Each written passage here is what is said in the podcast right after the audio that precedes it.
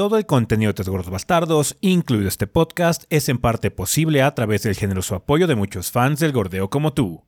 Muchas gracias a todos nuestros Patreons del mes de junio, entre los cuales se encuentran Omar Rodríguez Arce, Daniel Andrés Cómbita Fonseca, Bon Kaiser, Mike, Hideiki, Ezequiel Gasca Diego Gómez Flores y Simón.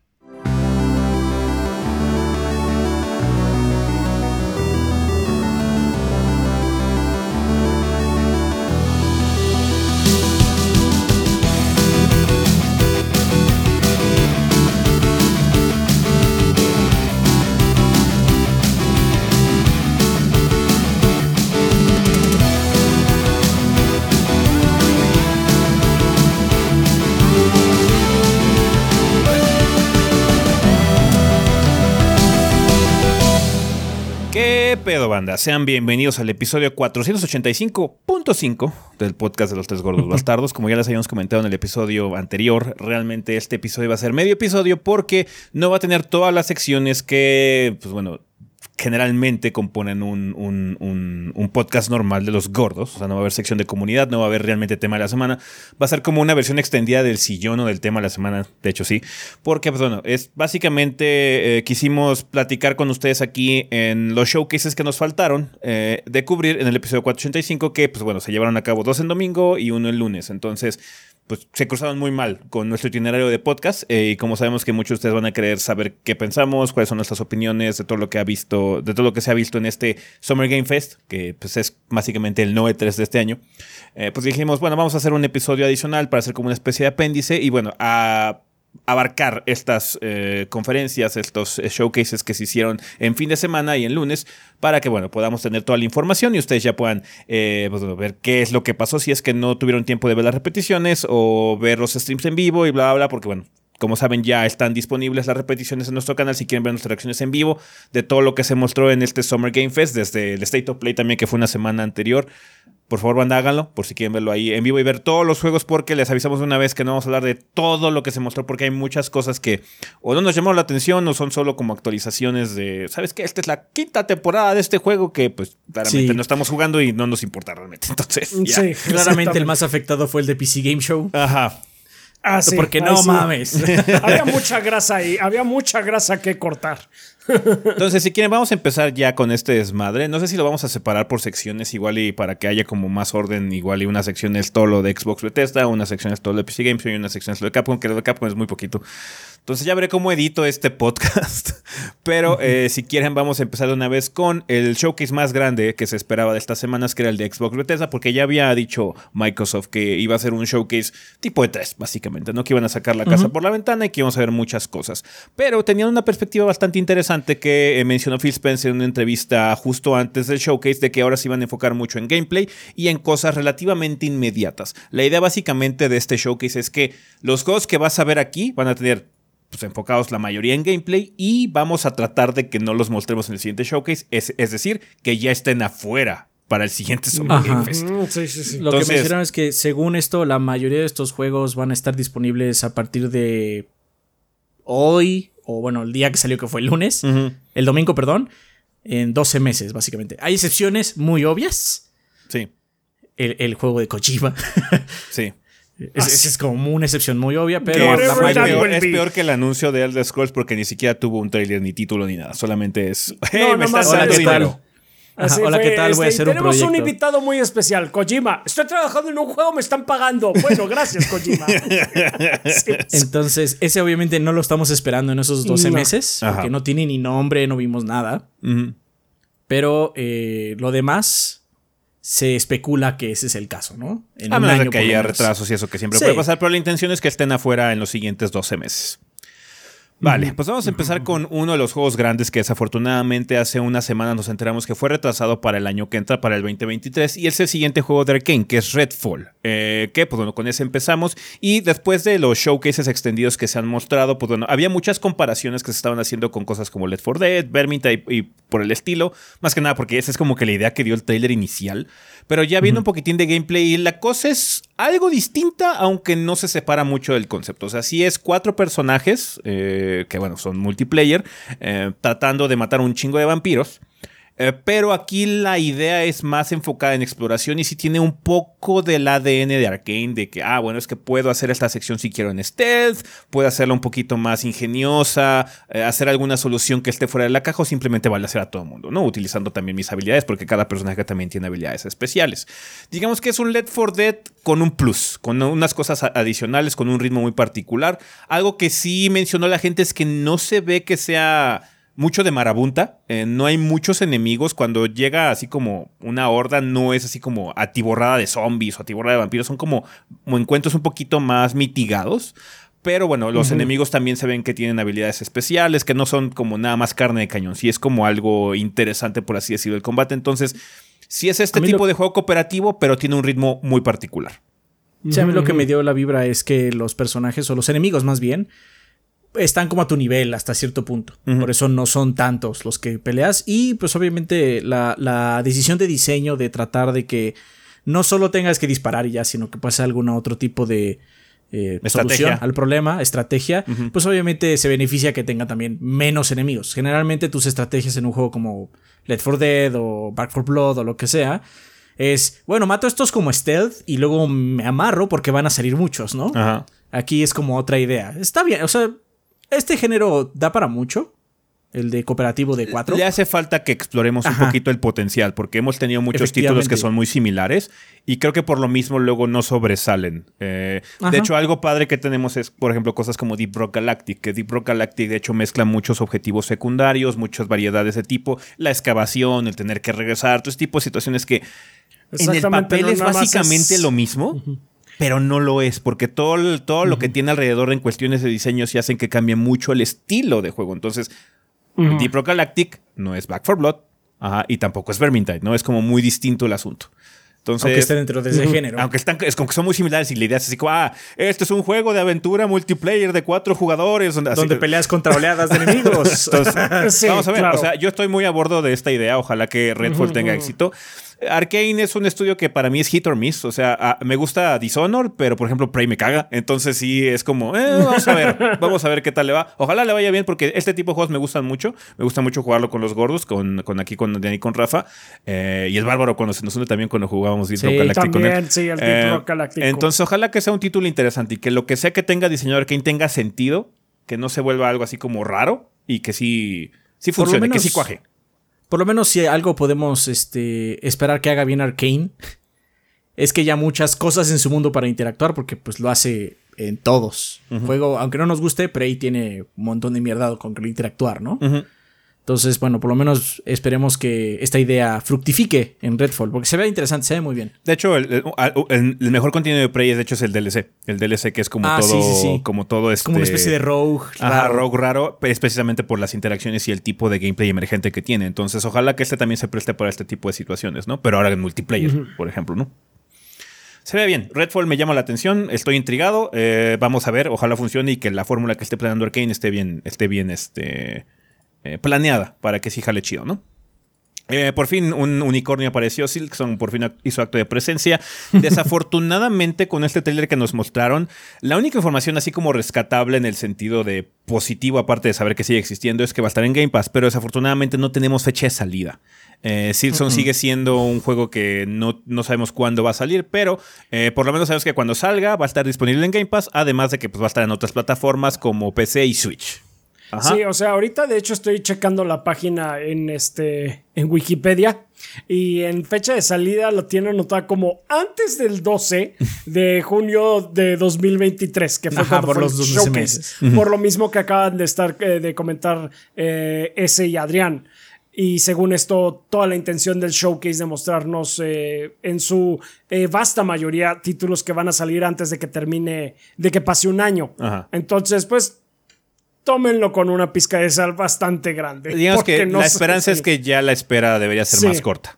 Así es. Pero bueno, que lo sigan trabajando. Lo que quieren los fans de Silson, supongo que es un juego decente, un juego bueno. Entonces, ni modo a esperar. Bueno, sigue existiendo Silson. Así es. Eh, que finalmente lo vimos. Sí. Eh, también vimos un nuevo juego de Squanch Games. Eh, básicamente muy relacionado con Ricky Morty. Pero este es como que su propia cosa. Básicamente es un shooter con armas parlantes. Eh, y bastante gooey, bastante Nickelodeon el asunto, pero obviamente con el humor ácido de Squanch, el, cinismo de Squanch eh, en general. Entonces, se ve padre. Se ve un poquito wonky, pero es como esos títulos que como que no importa, eh, supongo. Entonces sí. Eh. Yo lo que espero, o sea, a mí me gusta mucho, saben que me gusta Ricky Morty. Eh, pero me saturo muy fácil de Ricky Morty también. Entonces, lo que espero es que sea o una experiencia como eh, quizás corta o que se pueda eh, comer en, en, pedazos digeridos. Porque como yo vi el juego, se siente como un RPG o un Borderlands, ¿no? Pero con armas que, que hablan. Pero el problema de Borderlands es que tiene misiones muy largas o tiene secuencias muy largas. Y siento que sería, bueno, a mí me podría saturar el humor en particular. Entonces ah, lo, puedo ver. Ojalá, ojalá las misiones estén como, como un juego portátil, lo que estoy pensando. Así como juega unos 15 minutos y vete un rato echando unas carcajadas y luego cierras la misión y luego regresas cuando ya no estés tan lleno, ¿no? Porque me empacho muy cabrón de ese, de ese humor, de ese humor en particular. Pero se ve padre y pues se ve muy raro. Se ve distinto. Es, ese tipo, por eso se ve llamativo. Entonces, ojalá que le vaya bien a eh, este título de High on Life. Supuestamente va a salir este año, en el 2022, y también va a estar disponible en Game Pass cuando salga. Eh, uno de los anuncios más interesantes que se hizo durante este showcase fue que hay una especie de alianza ahorita entre Microsoft, eh, lo que es Xbox o Game Pass con los juegos de Riot Games. Eh, varios de sus títulos van a llegar a, pues, al servicio. el más interesante de ellos es League of Legends con todos los héroes desbloqueados.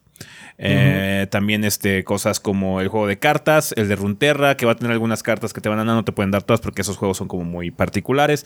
y todo lo demás de Riot va a llegar. Entonces vas a poder... Valorant, ¿no? Valorant también. con los héroes, todo este tipo de costos. Está bien, eh, está padre. Para nuestra región es bastante interesante. En cuestiones de negocios es, es un trato muy grande.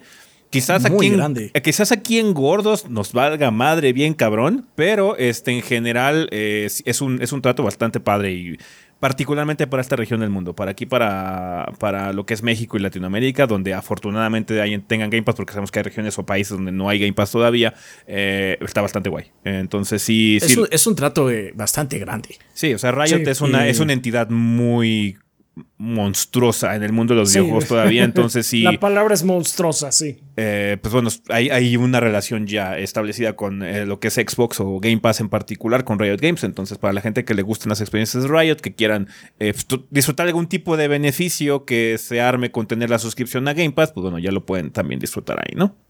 Así es. Ah, por cierto, no es que vayan a hacer estos juegos en Xbox, todavía todo esto es móviles y PC. Sí. Igual después lo anuncian, pero bueno, eso no fue el anuncio. No, no, no. Em, vimos un nuevo tráiler de A Plague Tale Requiem, eh, este juego de Asobo Studio, se ve bastante bien. Eh, vimos a una misia ahora sí ya disfrutando de sus capacidades de asesina. Eh, y pues se ve como a Playtale. a, Amicia no, Amicia sí. lo, mejor es que Asobo todavía está tratando de que se salga este año. Sí. Sí. Entonces igual y tenemos más ratanados en el 2022. Más ratanados. Así es. También eh, el hermano se ve que controla más, ¿no? Ya, ya puede pues manejar mejor. Me imagino que ya sus poderes, sí. Es que también hay como. Vi como dos versiones. Se ve que va a pasar mucho tiempo en el juego, porque sí hay una parte donde el, hermano habla como niño y luego habla como más adolescente. Entonces, igual y pasan años en, el título. Entonces, igual y también se presta para que ya el chamaco conozca, este, controle el ratanado acá mucho más chingón. Pero se ve bien. O sea, Plague Tale se ve muy padre. El primero es un juego bastante bueno. Eh, eh, pues aquí de seguro van a mejorar varias cosas, algunos problemillas que tenía el título en particular. Pero eh, pues sí, bastante llamativo y pues, estamos a bordo completamente a bordo. Sí, sí, sí. Eh, por fin ya conocimos o vimos por primera vez el nuevo Forza Motorsport que ya va a abandonar el número. Eh, básicamente se va a llamar Forza Motorsport. Se espera que esté disponible en la primavera del 2023 eh, con varias optimizaciones interesantes. estos juegos es difícil saber cuál va a ser la situación final hasta que realmente no lo pruebes, porque mucho del éxito de estos juegos depende de la simulación, de que también se sienta manejarlo, tanto en control como en, volantes y demás. Pero en, particular la tecnología resulta bastante llamativa. Obviamente va a utilizar mucho el potencial que tiene la consola, el Series X, el Series X con ray tracing y demás. En algo que es un reto, yo creo que para los desarrolladores es de Turn 10 es tratar de realmente optimizar el, el ray tracing porque es una tecnología que demanda mucho. Tanto el Play 5 como el Xbox Series X técnicamente usan ray tracing, pero les cuestan un chingo. Ah, entonces tienes que sacrificar muchos frames por segundo para que ocurra. Eh, entonces, eh, pues, supongo que o sea, la, solución sencilla sería hacer lo que hace Gran Turismo, por ejemplo, que cuando activas el ray tracing te dicen no te garantizo 60 frames por segundo, básicamente. Y, el otro es lo apagas y pues ya te garantizamos los FPS, ¿no? Entonces, vamos a ver qué tal le va. Eh, obviamente, el, el Series X tiene un poquito más de jugo en ese sentido y tiene algunas librerías extras en lo que es la tarjeta gráfica de AMD. Entonces, podría prestarse para que este sea una experiencia bastante impresionante con todos los silbatos y listones de la nueva generación de consolas eh, en simulación de manejo, ¿no? Obviamente también esta, esta oportunidad que tiene Turn 10 para volver a restablecer la identidad de Motorsport. Eh, pues ojalá que le vaya bien porque es una franquicia que ha sufrido un poquito en las últimas entregas. Horizon es otra cosa, es, está hecho incluso por otro estudio. Entonces sí, eh, a Motorsport Horizon le hace falta, cosa. Sí, le hace falta un, reinicio que siento que está bien que no hayan abandonado el número, ¿no? Que es como un nuevo Forza Motorsport. A mucha gente le intimidan los números, a mucha gente dicen por qué es el 7 o el 6 o el 7 o el 8 o lo que sea, ¿no? Pero también lo que podría suceder es que vayan a tratar de que este Forza en particular sea el último Forza y solo se vaya actualizando, por lo menos en esta generación. Mm. O que dure más años, que dure por lo menos. que en, lugar de tener un ciclo de dos años, sabes que, que dure cuatro, güey, ¿no? Que dure eh, cuatro, ¿no? Entonces, eh, el, hecho de que hayan tirado el número puede significar varias cosas. Como bien dice que él puede ser nada más un borrón y cuenta nueva para que la gente eh, se, se aproxime de nuevo a Forza, porque eh, hay que considerar que en la época del One y eh, del 360, estos juegos, tanto Horizon como eh, Motorsport, no vendían mucho. Pero gracias al Game Pass y la gran prensa que tuvo y la gran, este, el gran recibimiento que tuvo el Horizon, pues espera que también el Motorsport tenga, pues se aumente por ese mismo, ¿no?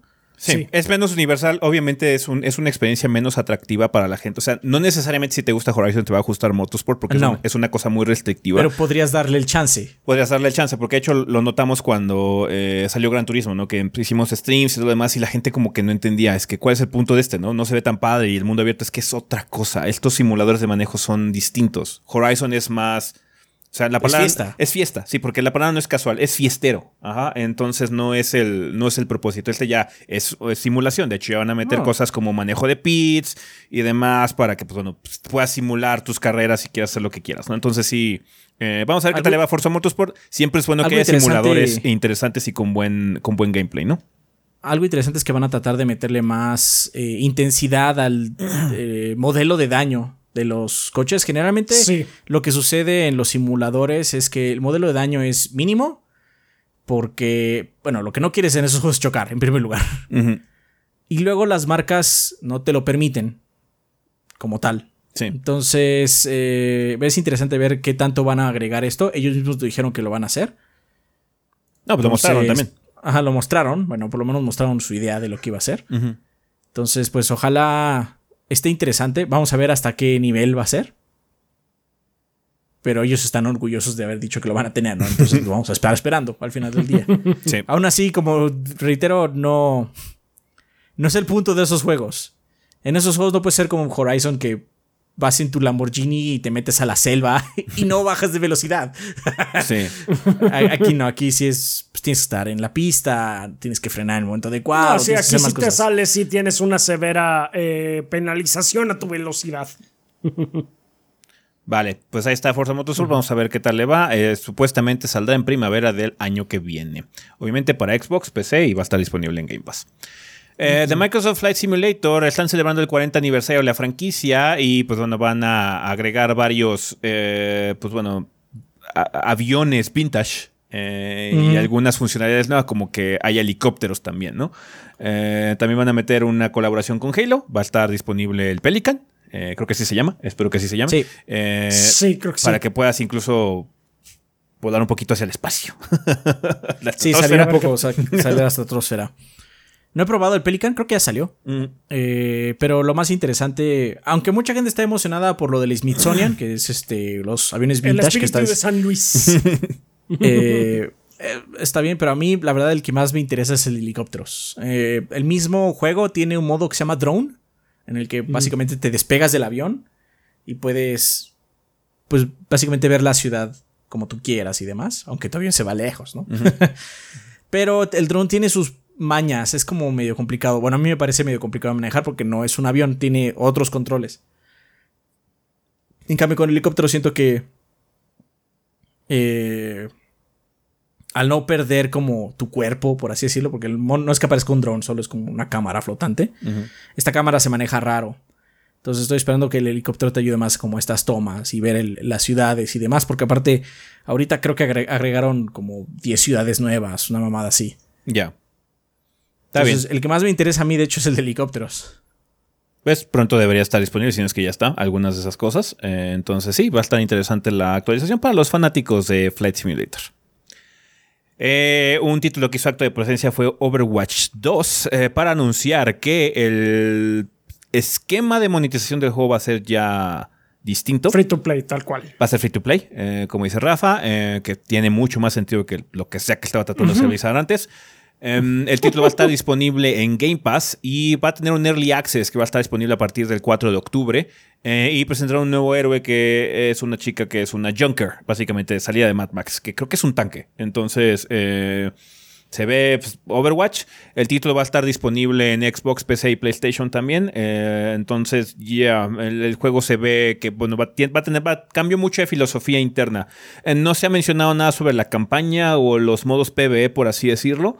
Pero por lo menos lo que es el multiplayer que todo el mundo conoce y que ya puedo probar ahorita en, el verano, eh, pues bueno, va a llegar eventualmente a, Game Pass y va a tener Early Access el 4 de octubre. Entonces, para la gente que esté llamando la atención, pues bueno, ahí está. Overwatch 2 va a cambiar a free to play. Eh, vimos una nueva franquicia eh, de Microsoft que va a crear básicamente para competir con lo que sería Civilization, que se llama ARA, History Untold.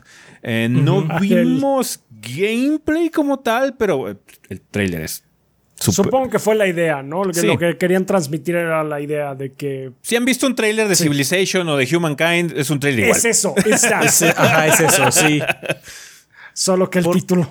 Se llama ARA. Ara, ara. ARA, ARA. Está bien. Está bien. Espero que. No, perdón, ¿cuál no espero? Este. me alegra ver más juegos de este estilo. No, y este podría tener mucho presupuesto. Que si tiene a Ajá. Microsoft detrás, podría tener buen budget. Y pues, si, algo, si algo sobresalió, por ejemplo, de hecho, Empires 4 es la presentación. La presentación estaba muy bien hecha, ¿no? Tiene algunos problemas el juego y todo lo que quieras, pero hey, el, el budget se notó. Entonces, sí, ojalá que le, le pase lo mismo a Ara y sea un, un nuevo juego de, de estrategia y simulación con un presupuesto bastante elevado, ¿no? Que siempre nos cae bien, ¿no? Eh, vimos un, de- un trailer de Fallout 76 de Pit, que va a ser un nuevo DLC que va a tener el juego, que va a salir en septiembre del 2022. We don't care. Pero bueno, ahí lo tiene para la gente que lo siga jugando. Sí. Eh, Adelante. hab- Hablando de Mm, DLCs, sí, sí, sí. también eh, se mostró ya un DLC que desafortunadamente se les liqueó a los de Microsoft, que es el de Hot Wheels con Forza Horizon 5. Este va a estar disponible el 19 de julio, que también no se sale del esquema normal de DLCs que tiene Forza Horizon. Entonces, yeah, más Hot Wheels. Sí.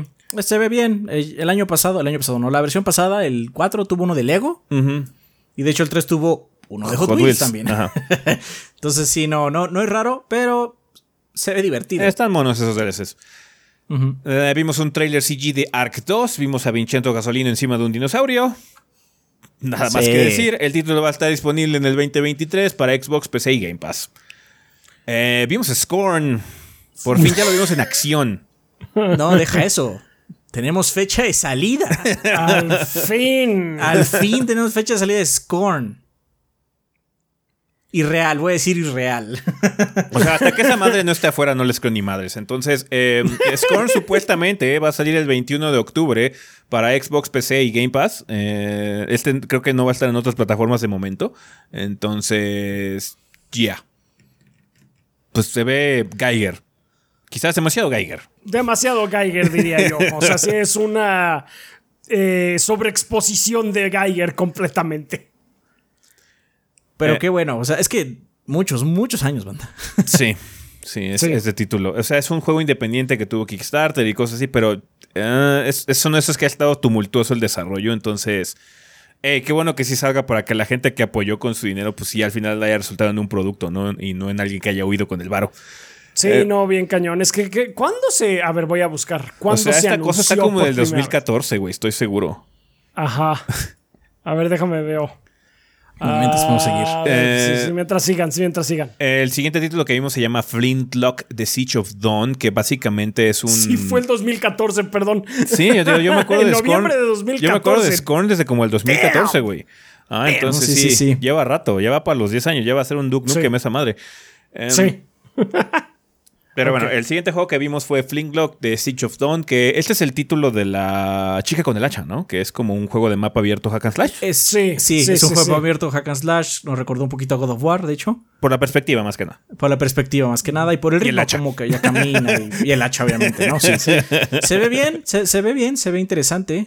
Eh, este lo mostraron tanto aquí como en el PC Game Show. O sea, realmente querían sacarlo ese día. Sí. Eh, no se ve pues mal, se ve como. Se, ve interesante. Eh, se ve interesante. Ojalá, eh, ojalá el gameplay esté chido. Y pues, la historia está como rara. supuestamente estás en un mundo donde existen los dioses y tu personaje tiene broncas con los dioses, así que vas a buscar el poder para matar a un dios. Como dirían por ahí. no me digas, porque sí, por ahí dicen. Como ahí dicen, sí. Ah, entonces. venganza. Em, este título va a estar disponible a inicios del 2023 para Xbox, PC, Game Pass, obviamente, y PlayStation 4 y PlayStation 5 también. Eh, vimos un nuevo juego de estrategia que se llama Minecraft Legends, eh, de parte de Mojang, obviamente. Y por si no tuvieron la pista en el nombre banda, va a estar basado en el universo de Minecraft. Eh, ya ven que vimos un Dungeon Crawler de Minecraft hace poquito, pues ahora vamos a tener un juego de estrategia. Ajá. la franquicia ¿Sí es estrategia como tal? Así está definido. Vi la, vi la descripción y sí es como de estrategia. A New Action Strategy Game, así dice la página de ellos. Estrategia está en el nombre. Estrategia. Se ve padre, se ve bonito. Se ve simpático, sí. En, el, en, el, stream creo que mencioné que yo juego Minecraft con mi sobrino. no, antes no jugaba Minecraft. Y pues este me agrada porque lo voy a poder jugar con él, básicamente. Y se ve bien, me gusta, o sea, porque deja, no deja de tener como el estilo Minecraft de cubos, pero tiene como, vamos a decir, su propio shader, su, propia, su propio sabor diferente, especialmente por la perspectiva y demás. También tiene más partículas. Sí, lo que tienen estos juegos es que sí son. Están bastante limitados a muchas de las cosas que hacen. El Dungeon Crawler era muy básico. Muy sencillo. Pero se entiende por el tipo de público al que está dirigido, ¿no? Entonces me imaginaría que sería una situación similar, pero está bien. Si esto introduce a el público más joven a los juegos de estrategia, qué mejor. Qué mejor. Y después se van con Ara Ara. Ajá. eh, Lightyear Frontier. De este no me acuerdo. ¿Cuál es el Lightyear Frontier? Ah, no sé ah, ya, ya, ya, ya. Este, robots, robots granjeros. Ah, ya. Claro, sí, cómo no. Sí, ya, ya, ya. ya es, de hecho, son los juegos que más me llamó la atención, así no me acordaba cómo se llamaba. Sí, nada más. Eh, al principio parecía que era Slime Rancher, pero no, en realidad es un juego como de granjas en el espacio donde usas mechas o exoesqueletos para plantar tus cosas y demás, y se ve colorido y mono. Entonces, sí, esta fue de las cosas que más me llamó la atención de la, de la, del showcase. ¿Qué tal si granjeros, pero con mechas? Ajá, eh, Va a estar disponible en la primavera del 2023 para Xbox PC. Eh, también va a estar en Cloud y obviamente Game Pass. Entonces se ve bien. Este se ve mono. Se ve bastante padre. Vimos el nombre un, poquito genérico, pero sí. o sea, el, nombre está como muy olvidable, pero bueno, el gameplay se ve interesante. Eh, vimos también un nuevo Metroidvania que se llama The Last Case of Benedict Fox, que se ve que tiene muchas influencias Lovecraftianas. Lovecraftianas, sí. Porque se ve que el señor Benedict eh, va a investigar algo con respecto a la mansión o algo así de su papá y hace como un trato con una entidad. no, y lo llaman otra dimensión. sí, va a tener roces con otra dimensión y demonios eh, interdimensionales, vamos a decir. Ajá. Entonces, pues sí. Entonces, yeah, eh, se ve interesante. Gráficamente se ve muy padre. Eh, sí, de hecho gráficamente se ve atractivo. La historia podría estar interesante también por el hecho que tiene pues, esas inspiraciones. Entonces habrá que eh, seguirle la pista. El juego va a estar disponible en primavera del 2023 y pues ya, vamos a ver qué tal le va. Eh, vimos de nueva cuenta a Dusk Falls. Es esta como aventura tipo eh, Tell Me Why, ese tipo de cosas. Eh, pero tiene un estilo gráfico muy particular, así como de stop motion, pero con como con fotos y demás. Pero tiene modelos 3D también. está raro. Está raro. Está raro. Ya, sí. Lo más raro de este desmadre es que tiene multiplayer. De ocho personas. Lo cual suena intrigante. intrigante, o sea, individualmente estas experiencias generalmente son pues, de uno, ¿no? Tú haces tu historia y a chingada, ¿no? Pero, güey, ¿qué pedo? ¿Es de votación? Elige esta. No sé. no se me ocurre. O sea, nada más por lo del multiplayer me sacó de onda. Pero bueno, a dos Falls va a estar disponible en Mesquenta, así que no tendremos que esperar mucho tiempo para poder eh, ver qué pedo con esa cosa. Em, también eh, anunciaron que Naraka Blade Point, este Battle Royale de eh, básicamente de Melee o de juego de peleas, va a estar disponible a partir del 23 de junio en Game Pass, por si les llama la atención. También anunciaron ahí que va a haber un nuevo modo de campaña, eh, por si la quieren probar. Así que, pues bueno, Naraka Blade Point va a estar disponible en Game Pass a partir del 23 de junio, que pues es un juego ya que tiene bastante tiempo afuera. o sea, Rafa, Rafa hizo un stream. Ajá. Sí, sí, sí, sí. It's fine. Vamos a ver, no sé qué tanto le hayan cambiado, pero bueno, lo que les puedo decir es que está bien el juego, por lo menos la versión que yo probé, y eso fue cuando apenas había salido. Entonces, pues. Mm. Eh, también vimos un ojo de Obsidian que se llama ah, sí, sí, sí. Pentiment, eh, que es una aventura. No diría que es un RPG porque es más una aventura como narrativa. Sí. Que tiene el look eh, como de pergamino medieval. Eh, entonces está bastante interesante porque, bueno, el estilo narrativo de Obsidian es muy particular y este, este juego podría ser pues, muy guay por lo mismo, ¿no? Eh, no es un juego de AAA y con cosas así, digamos que ese es el Evoweed, que Evoweed está missing in action ahorita, o el About, la aventura del Seagullborn, pero Obsidian está sacando juegos chiquitos que pues, pueden ser muy interesantes o llamativos. Entre ellos está Pentiment, que supuestamente va a estar disponible en noviembre del 2022. Habrá que seguir la pista, a mí me llamó mucho la atención. Este, creo que es el juego que más me llama la atención de toda la de todo el showcase. Eh, Estos juegos pequeños de Obsidian eh, luego son los mejores porque... Son más experimentales. Tyranny o Tyranny, no sé cómo se llame, eh, es un CRPG, pero es un CRPG bastante corto para el género. Y es porque es un juego con un presupuesto más limitado, incluso más limitado que Pillars.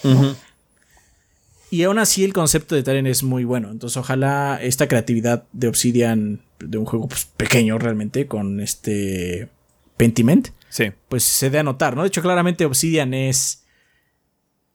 Es, es el símil de, de Insomniac con Play. Sí, en la cantidad de, juegos que saca, De que saca así, pum, pum, pum, porque ahorita este. Pues es el que está salvando el final de año, básicamente, de Xbox. Sí, porque también ya Grounded, su juego de supervivencia de querida encogía a los niños, va a salir ya versión 1.0 en septiembre del 2022. Eh, ya, la campaña va a estar completa, así que eh, Obsidian va a tener dos títulos a final de año: Grounded, que ya sale de Early Access, y Pentiment, que ojalá que no se retrase, esperemos que no le toque Delay Watch, eh, saliendo en noviembre del 2022, que se ve muy, muy padre. Em, también vimos Erevan Shadow Legacy. Que de este no me acuerdo tampoco. ¿Cuál es? A ver, vamos a ver. Creo que ninguno nos acordamos. Déjenme ver. Es el de. Es la de la chica esta que ah, puede meterse en las sombras. Ah, sí, se puede meter en las sombras como de acción, sí. que tiene como está peleando contra unos robots y puede meterse en las sombras. me acordé, sí, sí, sí. Alguien por ahí dijo en el chat que era como Splatoon, pero en sombras. Así como, bueno, no, porque no disparas, pues es como melee, pero sí, se ve bien. El problema de estos showcase, como siempre pasa, es que son muchos juegos. Sí. Y luego los nombres están como muy complicados. Así es, pero, sí, este, se ve bien. It looks fine. O sea, no podría decirte que me impresionó en, absoluto, pero hey, igual podría estar muy bueno. Eh, también hizo acto de presencia de Diablo 4. Vimos la nueva y de estreno superclase que nunca se ha visto antes, el Necromancer. Así, nueva clase, Necromancer. ¿Por qué le llamas nueva? O sea, es nueva para Diablo 4, supongo, pero pueden haber dicho el regreso del Necromancer, el fan Legacy, un favorito de los fans, pero así como nueva, de lo que dices nueva, no tanto. Not really dog, pero bueno. o sea, yo estoy, yo estoy feliz porque yo uso a Necromancer. Pero bueno, eh, vimos un poquito más de gameplay del juego, eh, un poquito ya más eh, de el estilo gráfico que se sigue viendo bastante grim. Ahora sí ya Dark Fantasy en todos los eh, en todos los sentidos. O sea, visualmente se ve bastante bien. Em, aunque hubo un poquito de controversia con el juego en el fin de semana, porque obviamente está asociado con la porquería que es Diablo Immortal, em, conocido en los círculos youtubers como Diablo Immoral. Eh, entonces, em, los developers tuvieron que dar varias entrevistas para deslindarse lo más probable de Diablo Immortal. O sea, Diablo Immortal está chido, Diablo Immortal está guay, pero Diablo 4 no tiene nada que ver con esa porquería. Básicamente es lo que dijeron. No, no. No, no, deseo el trabajo de ellos en esos momentos. Sí, no, no, no, la neta.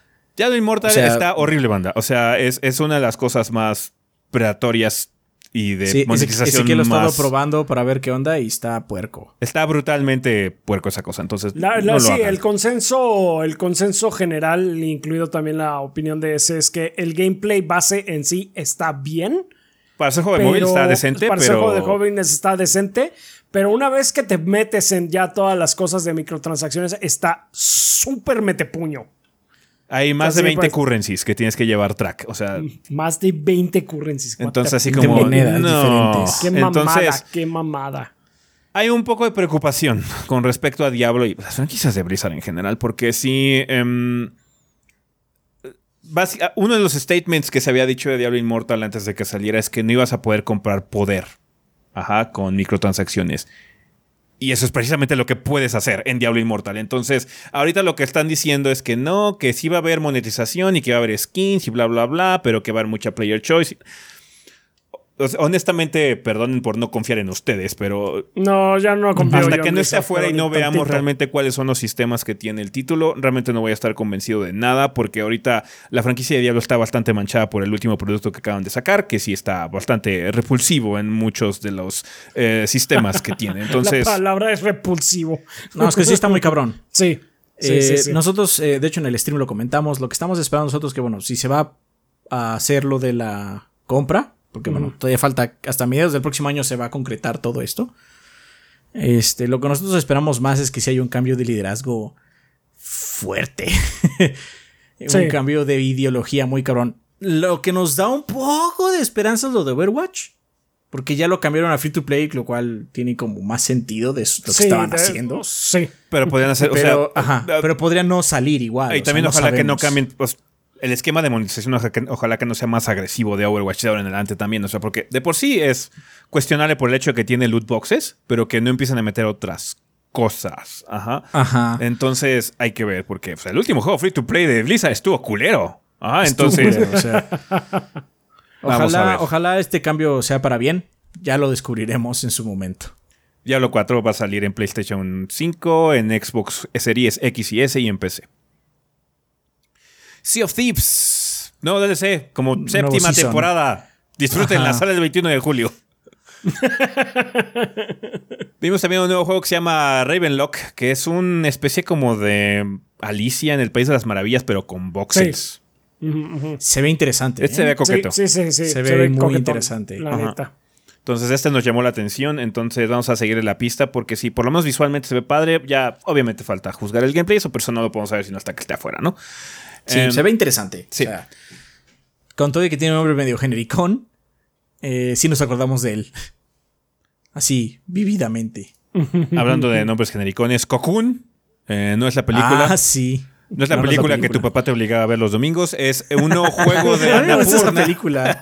A mí me gusta esa película. Ah, la que le agarras el gusto después de que tu papá, mira, hijo, vamos a ver Cocoon otra vez, por quinceava vez. ¿Qué quinceava vez? En ya le agarré el gusto, papá, vamos a verla. Está bien, papá, ya no me tienes que obligar. Lo haré por mi cuenta. y después de eso vamos a ver Milagro en la calle 34. Sí. Quizás ustedes no recuerden, banda, pero en los 90 había un, un, género muy particular que era la película de viejo. Sí. Una de ellas era Cocoon. Una de ellas era Cocoon. Sí, bien cabrón. Bueno, la de Cocoon es muy obvio porque trata de viejos, literalmente. trata de viejos volviéndose jóvenes. Por el Cocoon. Ya no voy a decir más si la quieren ver algún día. No sé si es algo todavía que alguien puede encontrar. Eh, Cocoon ahorita de hecho no se puede ver. Eh, hay una situación de, de, propiedad intelectual. Creo que no está disponible por eso en ningún servicio de streaming. Ok. De hecho, tener DVDs o Blu-rays, esa cosa es kind of. está raro. O sea, porque sí, son, son raros. Pero bueno, pasando al Cocoon que nos interesa, que es el nuevo juego de Anapurna y de Geometric Interactive, que tiene algún tipo de relación con los developers de Journey, ¿no? Me parece que sí. ¿O no? De, no, no, de Limbo, de Limbo. De Anapurna no, sí. Dijeron de Limbo. Limbo, perdón, sí. sí los no de Limbo y, este, y, e Inside, sí. Sí, sí, sí. Que es como de un insectito que va cargando esferitas. y por alguna razón se puede meter esas esferitas y son como un universo o un mundo aparte. Sí, es un mundo separado, sí. Entonces. Puedes hacer facing entre mundos, básicamente. Está. O sea, es de esos indies que tienen una idea original. Entonces, se ve juego de chaps por todos lados. Kind of Chapsu game, Chapsu game. Sí, sí, sí. Em, también aprovecharon los de Tecmo Koei en el, en el Xbox Showcase para mostrar su nuevo juego que se llama Wolong Fallen, Fallen, Fallen Dynasty, perdón. Que básicamente es Neo 3. Ajá. Eh, ya salió un poquito más información sobre este título y ya confirmaron que es un Souls-like. Ajá. El director del juego dijo, este juego no va a estar difícil solo por va a estar difícil. Nuestra dificultad va a tener razón de ser. Ajá, sí. Ajá. Eh, va a estar disponible el título en no, PlayStation. Yo no necesito, no necesito, que me expliquen por qué está difícil. Si está difícil, está o sea, difícil. Es, es, es, por la fanática de Neo. Eh. Eh, va a estar disponible en PlayStation, en PC, en Xbox y en Game Pass. O sea, cuando va a salir, eh, también va a salir en, en Game Pass. El arte uh -huh. se ve bien se ve Tecmo Koei. Eh, si, si, si, algo podemos decir de ese juego es que se ve Tecmo Koei. Entonces sí. Eh, eh. Otro juego que le toca a Mini DS que. Yes. Así es. Por eso. Eh. eh, un anuncio que le ha gustado a mucha gente es que esa rumoreada como colección de los juegos de Persona, eh, que ya se ha hablado mucho de que, ay, ¿por qué no hacen Persona 3, Persona 4 y Persona 5, bla, bla, bla? Eh, pues sí existe. No es como una colección per se, pero van a llegar ports de Persona 3 Portable, Persona 4 Golden y Persona 5 Royal a Xbox.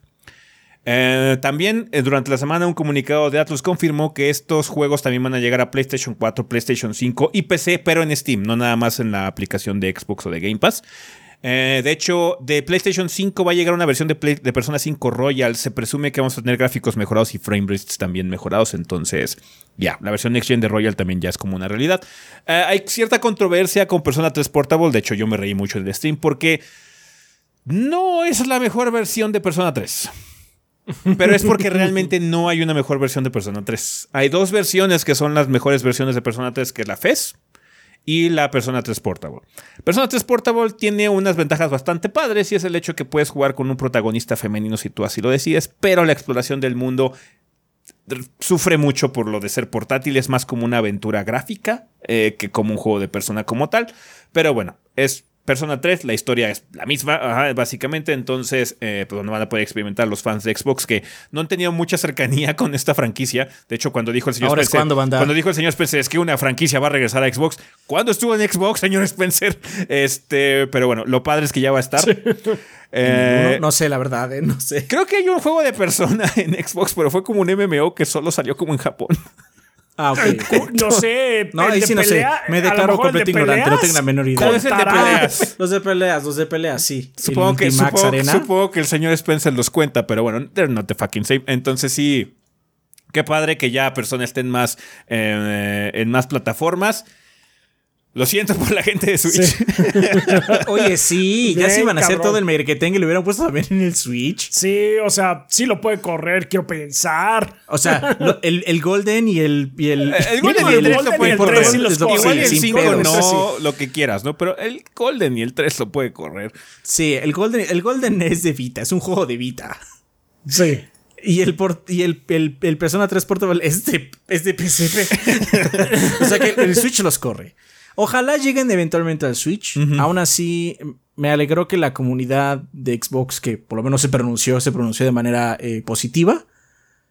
Jueguenlos por el amor de Dios. Uh -huh. Uh -huh. Jueguenlos. Si quieren este tipo de experiencias, banda, jueguenlos. También ya viene Soul Hackers 2 y vas allá en Xbox. O sea, Jueguenlos. Pongan, pongan su dinero donde está su boca, por favor. Eh, entonces... Nosotros estamos felices de que hayan llegado. Porque, o sea, tenemos dos reseñas grandes de Persona 5. tenemos reseña de Persona 4. Del 3 no tenemos. Eh, it's not a, it's not, bueno, yo, yo, sí, yo sí. Este, pero nosotros nos gustan mucho estos. De hecho, en el PC Game Show hay un no persona que se ve interesante, por Ajá. cierto. Ah, sí. Este, ahorita llegamos a él, sí. Por el amor de Dios. Si les interesa ver las reseñas.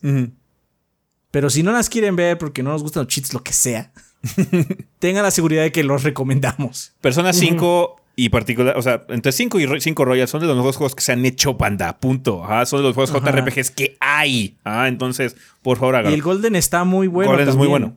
El Golden es muy bueno. Tiene algunos detalles porque es un juego viejo, banda. es que es un juego de Play 2. Pero, ajá, es un juego de Play 2 que se portó a Vita y se le agregaron cosas.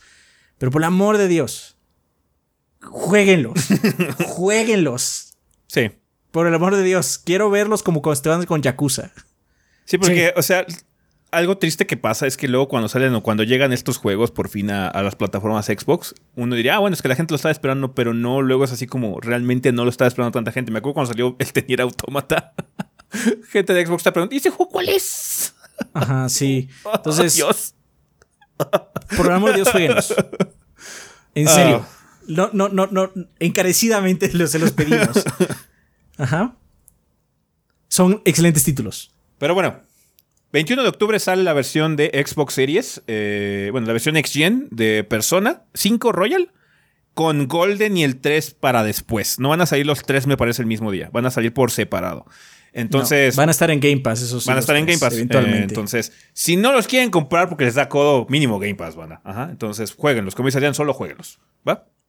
Sí, digan, pues yo, yo, invertí mi tiempo en esto, gracias por hacerlo mm, realidad. Sí, sí, sí, sí. Además, platinear o sacar todos los achievements del Persona 5 Royal es muy fácil. no, no así el Persona 5 normal. No, el Persona 5 normal no, tienes que completar el compendio y fuck that. Entonces, sí, este, el Royal sale solo. Les va a costar como 120 horas, pero va a salir solo.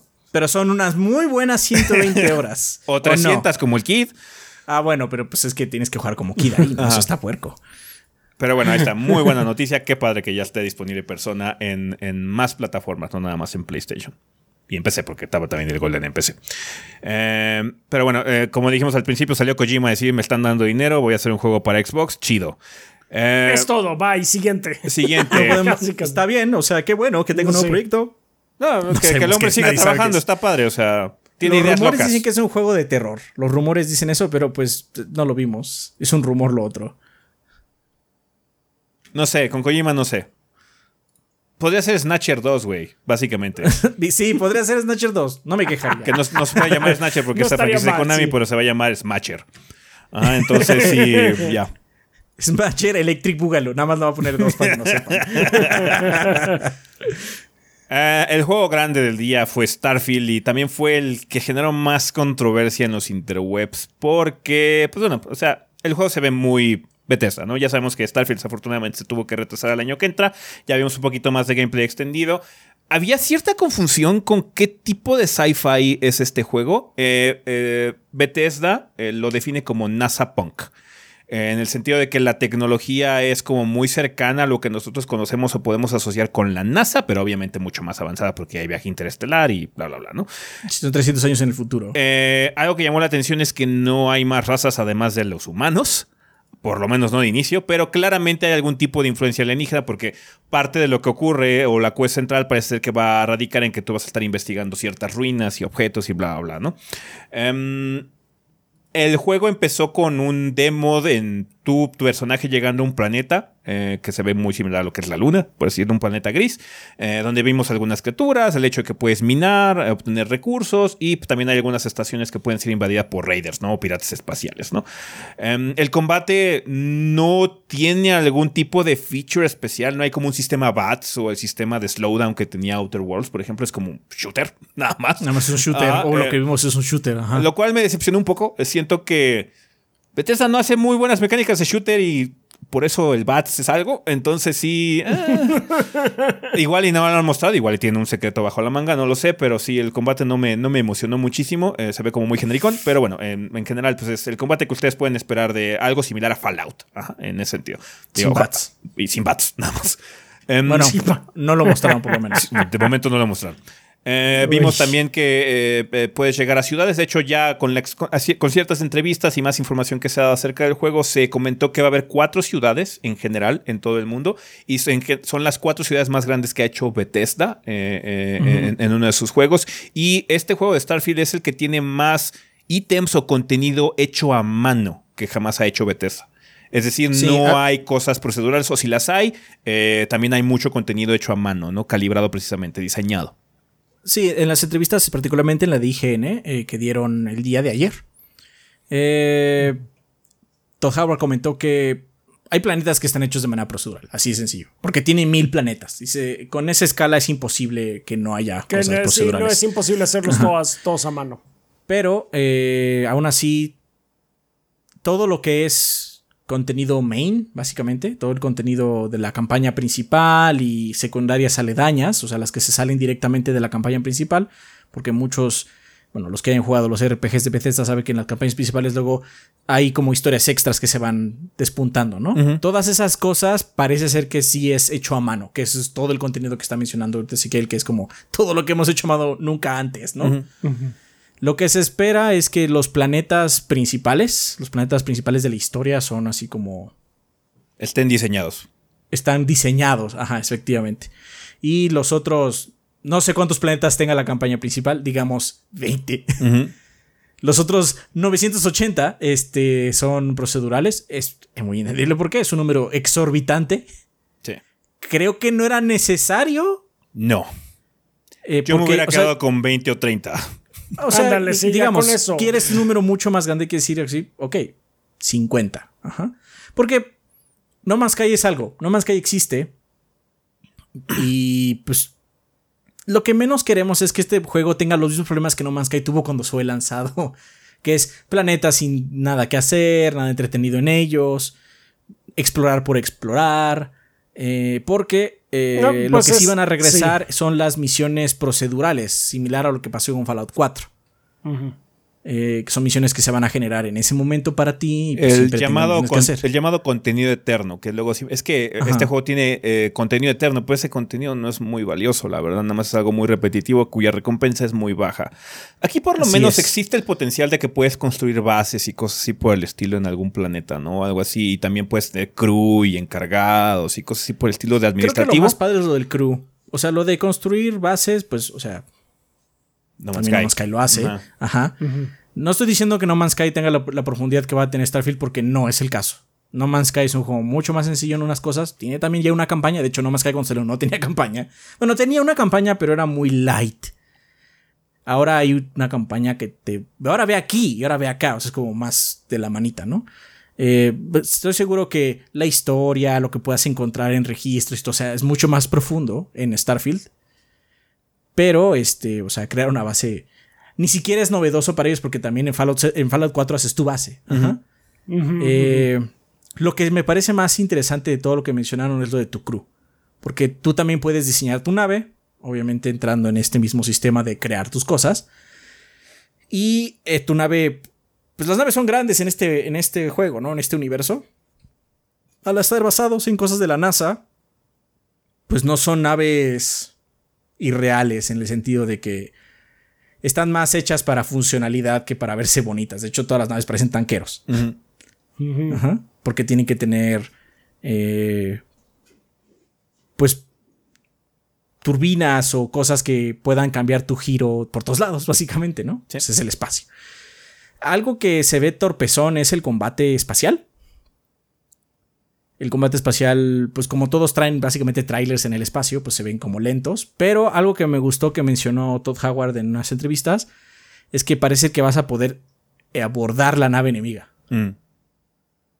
Entonces dice, bueno, o sea, sí, se ve como pesado el combate porque pues, las naves son, él dijo realistas, o sea, son más reales por lo menos que en otros juegos de sci-fi, pero que sí vas a poder de alguna forma como hacer un poco más. Vamos a ver realmente, pues cuando salga, qué tanto es ese más, ¿no? ¿Y qué tan interactivo es el asunto? Porque de hecho también ya confirmaron que no vas a poder simplemente volar desde un planeta hacia el espacio, que son dos realidades distintas. Va a haber una pantalla de, loading, básicamente, entre, las dos. Entonces, el juego se ve interesante, pero decir que no, no me encantó del todo. No estoy clavado con ese. digamos. que estoy un poco triste hasta cierto punto. Sí, mm. me, sí me dio un poquito de tristeza porque los juegos de Bethesda me gustan mucho. O sea, yo soy muy fan de Skyrim, muy fan de Fallout. Fallout Hasta me gusta mucho Fallout 4 y todo, ¿no? Digamos que estaba esperando que este juego me gustara mucho, que me dejara algún tipo de impresión y la verdad no lo hizo. Eh, siento que veo poca innovación en, en pocos cambios o poco avance en la fórmula Bethesda en, en, cosas que me importen a mí. Ah, porque sí, cuando me dijeron mil planetas, no me importa. O sea, de esos planetas no voy a explorar ni uno, güey. Cuando, mm. cuando jugué Mass Effect, cuando jugué Mass Effect 1, lo que más me cagaba era bajar a planetas desérticos y que no hubiera ni madres. Ajá. Es que esa es la cosa, porque dijo que va a haber planetas muy ricos en minerales, pero van a estar desérticos. Bueno, entonces, ¿para qué me importa? Porque no nada más va, mando una probe o algo así para, sacar los minerales. Sé que hay gente que le gusta mucho el aspecto administrativo de estos juegos y eso está bien. O sea, es, una cuestión completamente de gustos y completamente subjetiva. Nada más para mí es el tipo de cosas que no me llenan. Me gusta más que ver facciones, ver gente, ver un poco del humor de Bethesda también y todo ese tipo de cosas. Y en el trailer hubo muy poco. No estoy diciendo que en el juego no vaya porque estoy seguro que va a haber. Ajá, pero... aparte, o sea, las entrevistas mencionaron las facciones que dice Ezequiel. Eh, mencionaron que, Nueva Atlantis creo que se llama el hub más grande. Pues tiene mm, muchos personajes con los cuales interactuar. Pero pues en el trailer no se vio nada de eso. Se vio en las entrevistas después, se vio en los gameplays del martes, que pues, no estuvo mal, pero pues sí. Tío, es que el problema es eso. O sea, nada más lo estoy viendo. Ah, bueno, es que es Fallout en el espacio sin bats. Ah, o sea, es, no, no veo algo así como, ah, es que ya es el siguiente paso. Las innovaciones o el aspecto de exploración que estamos viendo de planetas, ya lo he visto en otros juegos. Por eso sé que no me gusta, porque ya lo experimenté y ya descubrí que no es para mí. Entonces sí, digamos que no estoy muy emocionado por el prospecto. Si por mí fuera, sería, me, enfocaría en otras cosas, como digo, igual, y, nada más 20 planetas, pero esos 20 planetas son muy ricos. Cada uno es como una ciudad de Skyrim, güey. Ajá, en ese sentido, pero a gran escala o algo así. Ahí me emocionaría un poquito más. El prospecto de tener cientos de planetas donde puedo minar y quizás establecer mi base y quizás hay un outpost ahí que está nada más lleno de bandidos, no me parece muy atractivo. Pero, pues, nada más hay que darle beneficio a la duda. Yo nada más en el sentido del trailer, la presentación no me llegó a mí, eh, no me alocó, la verdad, y siento que nada más me dio un poquito de tristeza porque a mí me gustan mucho los juegos de Bethesda y tengo como esperanzas de que ahora con la situación ya de Microsoft y el hecho de que lo retrasaron y que tiene más presupuesto y quizás tengan un poquito más de cuidado, el juego salga muy refinado, también no salga con tantos pinches bugs. sí, de hecho es lo que más esperamos porque sí nos, sí nos caló mucho el Fallout 76, sí nos gastó mucho. Sí. Así como es que esto está muy mal. Obviamente no va a salir sin problemas. Es un juego muy grande como para que Es muy grande para que no tenga problemas. Es demasiado grande para no tener un bug. Pero ojalá que se note el presupuesto y, el cambio de dirección también, ¿no? Ahora bien, creo que la mejor noticia que dieron es que tu personaje ya no va a hablar como pasa en Fallout 4. Entonces significa que las respuestas que puedes dar en tu módulo de RPG de hablar ah, son, más ricas, son más complejas. eso, eso está súper bien. O sea, Fallout 4 a nosotros nos gusta, pero indudablemente el diálogo sí eh, pierde un poco de la magia de estos RPGs.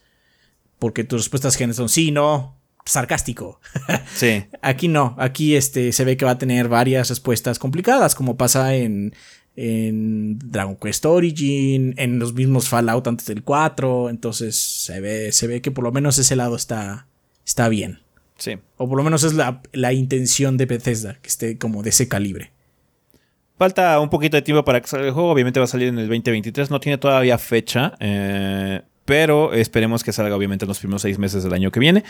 Mm, dígame, quiero explorarlo más, quiero verlo más. Igual y cuando sale todos mis miedos, todas mis preocupaciones y eso pues, están infundadas y acabo encontrándole el gusto al juego en algunos de sus sectores. Pero digamos que ahorita no, no me impresiona. Sí, porque la campaña, sin irte a explorar ni nada, dijeron que va a dar como 30 horas. Entonces son 30 horas por lo menos de contenido a mano. Sí. Sí, sí, sí. es que a mí lo que me gusta de los juegos de Bethesda es la gente. Ah, y la razón por la que yo me enamoré, por ejemplo, de Mass Effect no es por el hecho de que esté en el espacio, es por sus personajes. Mass Effect 1 no me encanta también por lo, por lo mismo de que hay muchas cosas que son huecas. O sea, nada más esa exploración espacial es muy vaga. Entonces me gustó mucho el cambio de dirección que tuvieron con Mass Effect 2. Mass Effect 2 son puros personajes puros personajes. Entonces, eso es lo que a mí me gusta. Me gusta la interacción con los humanos, con las especies, con el politiqueo, todo ese tipo de cosas de RPG. Em, este de exploración tiene cosas de RPG, sí, pero también tiene cosas de otros títulos de administración que no me llaman la atención. Entonces, ojalá que no sea muy intrusivo, que sea como Fallout 4, que si quieres simplemente no lo puedes ignorar por completo y no es necesario como para tener el mejor gear, tener tu equipo bien, tener dinero, todo ese tipo de cosas que puedas sobrevivir con las cosas handcrafted de RPG, que es lo que yo estoy buscando en una experiencia de Bethesda, ¿no? Entonces, yo no soy el único, no quemó el internet este juego, la verdad, hubo muchas preocupaciones por lo mismo porque en primera, no se siente como muy innovador porque muchos juegos ya hacen lo que hacen. Digamos que las promesas ahorita en el papel son algo que ya hemos visto antes. Y en otra hubo algunas regresiones a, a, Bethesda así que hacen sentir que no ha avanzado mucho. La perspectiva cuando hablas con las personas es la misma de Oblivion. Ajá, entonces así como, oh boy. Ajá, se ve que no han cambiado un poquitín las cosas, ¿no? Entonces sí, eh, vamos a no, deja que empezaron a mostrar así, este, así, bueno, más bien ni lo mostrar. Eh, cuando estuvieron el, el trailer ahí, sí se ve como que están medio viros los dos personajes. Entonces es así de. Está raro. es, cierto, sí, es el junk de Bethesda que luego. Y lo, verdad es que en Fallout 4 ya tenían pantallas de diálogo muy padres. Ahí lo malo era el diálogo, las opciones de diálogo, pero la pantalla o la perspectiva pero era la pantalla no estaba mal. Sí, sí, era diferente. Entonces, vamos a ver qué tal. O sea, obviamente tiene el beneficio de la duda, eh, pero sí. Mira, a mí sí me gusta explorar. Me gusta el espacio. El. Eh, la magia de ir a un lugar que no conoces, aunque sea un planeta este, desértico, es eso, es la magia de ver, conocer. Eh, me llama la atención eso. Pero lo que no me gustó eh, no es que sea procedural. Chugo No Man's Sky. Todo ahí es procedural. Eh, lo que no me gustó es que tiene muy poca libertad dentro de lo que llega. O sea, cuando llegan, solo puedes minar estos tres pedacitos de aquí. ¿Sí me entiendes? Sí. En vez de poder transformar el lugar y cambiarlo, tienes que ir a, tienes que encontrar como puntos muy específicos. Entonces, eh, siento que el mundo es hasta cierto punto más artificial por lo mismo. Eso es lo que más me preocupa a mí. Porque hay una diferencia muy grande entre crear un terreno 3D muy grande y otra es hacerlo vivo. Y lo que más me interesa es que sea vivo. No, tiene, no estoy diciendo que tenga que tener vida, no tiene que tener animales. Pues tiene que sentirse como, bueno, no es un videojuego. No nada más es un videojuego, ¿no? Ojalá su sistema procedural sea más complejo de lo que vimos en su momento en el trailer, porque seguramente este trailer no es del build más nuevo, nunca pasa así. No. Entonces, ojalá tengan estos cambios para que se sienta más orgánico el asunto. A mí sí me interesa ir a buscar, obviamente es imposible explorar mil planetas, a menos de que solo jugara eso. Eh, pero sí me interesa ir a ver qué onda, ¿no? ¿Qué hay allá afuera? También me interesa mucho eso de crear tu nave y que sea una nave, si no real, vamos a decir verosímil. Ajá. Sí. Eso me parece muy, muy atractivo. Especialmente porque, o sea, ¿cuántos de nosotros va a ser astronauta? De la banda, seguramente nadie. Ni nosotros tampoco, ¿no? Entonces, eso es como una fantasía muy peculiar que puedes ahí abordar.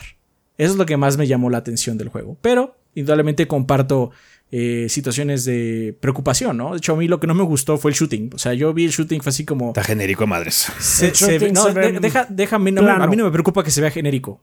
Porque si, si fuera genérico, mínimo diría, bueno, se siente, por lo menos se va a sentir bien. Yo lo vi y no sentí que se fuera a ver bien porque se va a sentir pesado, torpe, como un RPG de Bethesda.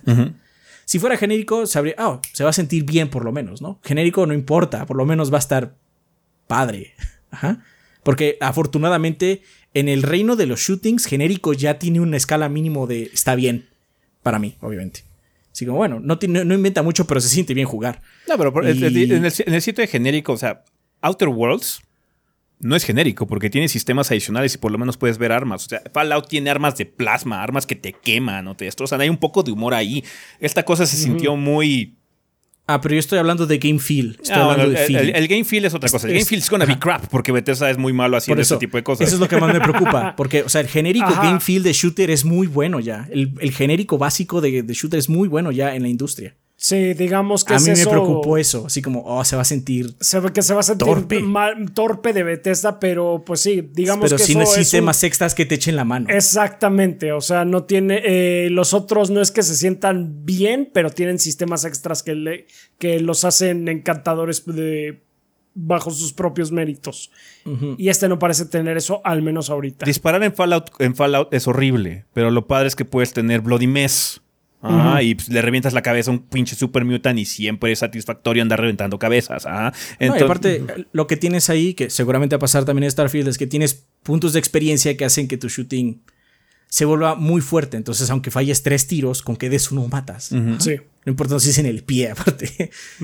Porque es un RPG. Asumo que esto va a pasar también aquí, pero esas horas iniciales va a estar más pesado. Eh, ya veremos. Digamos que el problema es eso, no, no me convenció del todo. digo, tengo confianza en que van a ocurrir algunas cosas. Espero estar en lo correcto. Y pues, la experiencia que estoy buscando sacarle a Starfield, espero obtenerla cuando llegue el juego.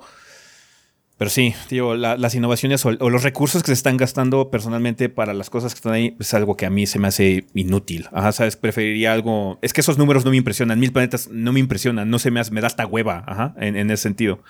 Hubiera, hubiera preferido 100, 50, una cosa así un poquito más manejable, pero más vivo, como tú dices, Adrián. Igual, ah, bueno, ya me llamaría más la atención, porque incluso puedo disfrutar de esas cosas. Ahorita que estuvimos jugando V-Rising, es un juego muy sencillo donde minas, cortas árboles y pendejadas y media, pero por lo menos hay como un contexto interesante para hacer las cosas, ¿no? Eso es lo que. es un mundo reactivo. Ajá, eso es lo que quiero en este tipo de mundos también. En V-Rising vas caminando y sí, de repente te ves un escuadrón de hombres esqueleto. Pero esos hombres esqueletos de repente se enfrentan contra un jefe del mundo. ¿Por qué pasa? O sea, de repente un jefe del mundo va caminando por ahí y dice, ah, hombres esqueleto. Entonces empiezan a pelear y tú estás a lo lejos y a lo mejor tú no estás al nivel y dices, no, ¿sabes qué? No me voy a acercar. Porque el mundo es reactivo, el mundo está reaccionando sin que tú estés haciendo algo. Eso es, de hecho, Beat Racing lo que tiene padre es eso. O sea, gráficamente no es muy llamativo, pero el mundo sí te puede atrapar porque tiene sus eh, Momentitos emergentes. Sus momentos emergentes, así de, ah, mira, esto está sucediendo y está muy interesante, ¿no? Entonces, me gusta cómo se ve eh, Starfield, por lo que mencioné, de NASA y demás. Me gusta la vibra de exploración, a mí eso me encanta. Pero me preocupa cómo se vaya a sentir mecánicamente. Me preocupa mucho eso. Pues ya veremos. Pues yo creo que los tres estamos preocupados de ver qué ¿Qué es lo que va a pasar? ya veremos, ya veremos. Eh, aprovechando las entrevistas, también Todd Howard comentó que sí, que en efecto después de The Elder Scrolls 6 van a hacer Fallout 5, pero eso va a ser en el 2050. Entonces, sí, seguramente sí. Ahora esperemos al siguiente. Espero estar vivo este cuando salga Fallout 5. entonces, ojalá, yo siga con vida, no lo sé, porque quién sabe cuándo salga el Elder Scrolls 6 en primer lugar. Sí. Pero bueno, ahí está. Eso fue el showcase de Bethesda. Yo creo que vamos a meter un pequeño break, banda. Eh, vamos a poner aquí un inter musical para también nosotros ir por agua y todo ese tipo de cosas. Entonces, ahorita continuamos con el eh, PC Gaming Show en la siguiente sección.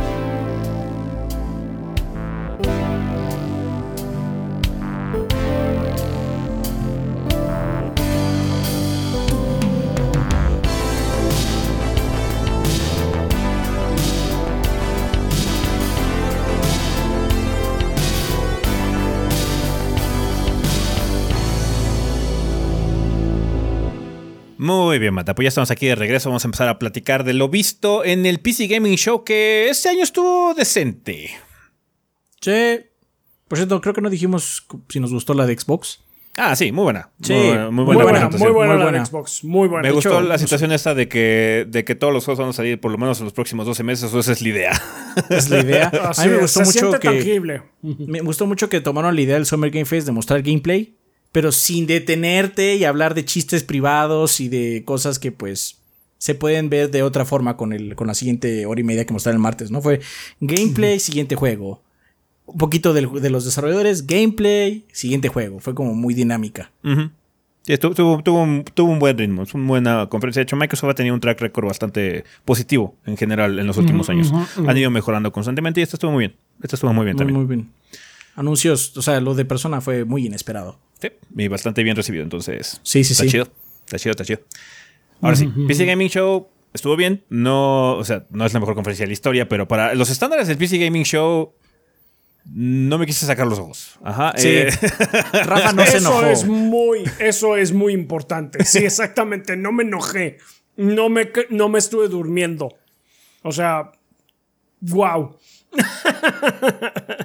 Pero bueno, eh, empezamos el PC Gaming Show eh, con un poquito de un nuevo trailer de Soulstorm, que es un juego que ya habíamos visto, eh, que es como un hack and slash, no sé, medio Souls-like, donde la protagonista tiene como un fantasma que la acompaña.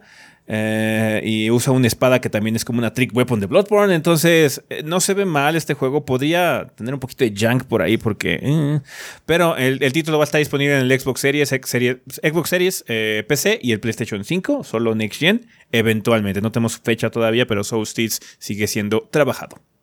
Estos títulos, la mayoría son indie banda, entonces las fechas no son tentativas, es lo que le sigue. Fluctúan mucho. Sí, fluctúan mucho, pero es que son equipos muy de pequeños. algo vive Delay Watches de estas madres. Ajá, entonces sí. Bien cañón, entonces sí. O sea, hay juegos eh, aquí que que no hemos visto en un par de años y seguramente y hubo juegos eh, del año pasado que no vimos aquí, desgraciadamente. Nos volveremos a ver cuando Fallout 5 esté eh, cuando sea anunciado.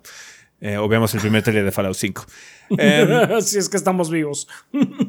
Eh, mostraron un nuevo trailer de Rodwood, que es un juego de Clay Entertainment que puede ser un brawler, eh, tipo Tortugas Ninja y eso. Eh, que, pues bueno, está, va, a- va a tener early access en algún punto de esta década. Enterado. Em, un título que sí vimos gameplay fue de Tactical Breach Wizards, que es como un XCOM con magos.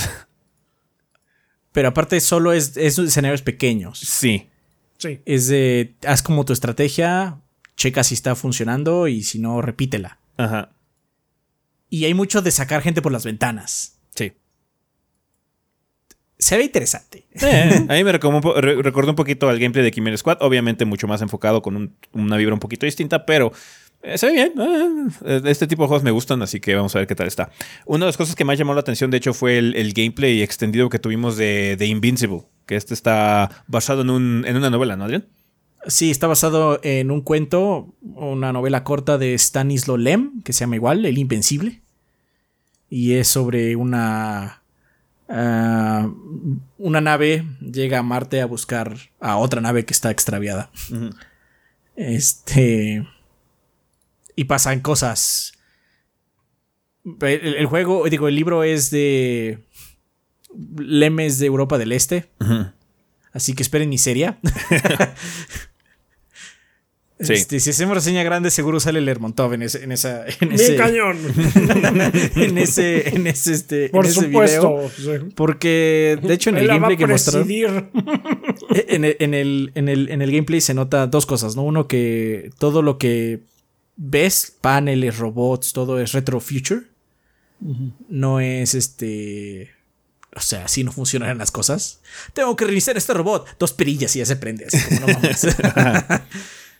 y que sí está como muy desesperante. O sea, estos, las, las personas que vas siguiendo están. Realmente no saben qué está pasando. Entonces están eh, caminando con mucha cautela. Y la, el, el mundo está en su contra, básicamente. Está bien. Eh, este juego va a estar disponible en Xbox Series, PC y PlayStation 5. Solo Next Gen. Eh, Chivalry 2 hizo acto de presencia para anunciar un nuevo DLC eh, y anunciar que, pues bueno, ya va a llegar a Steam. De hecho, ya está en Steam. eh, para la gente que le llama la atención. Y va a haber crossplay con todas las plataformas. Ese día estuvo a 40% de descuento Chivalry 2. Ajá. No sé si todavía esté activo. Si, si no saben qué onda, tenemos mini, de hecho. Sí. Muy Está divertido ese divertido. juego. Ya le agregaron varias cosas. De hecho, con esta actualización también llegan caballos. Así que ya. It's gonna be nuts. sí. Vimos un nuevo juego de 11-Bit Studios, que son los creadores de This War of Mine y Frostpunk, y nos mostraron un nuevo título que se llama The Alters, que es un juego de ciencia ficción que está como basado en el concepto de los clones, que ellos lo llaman los Alters, ¿ah? que son Así como es. versiones de una misma persona eh, que toman como direcciones distintas.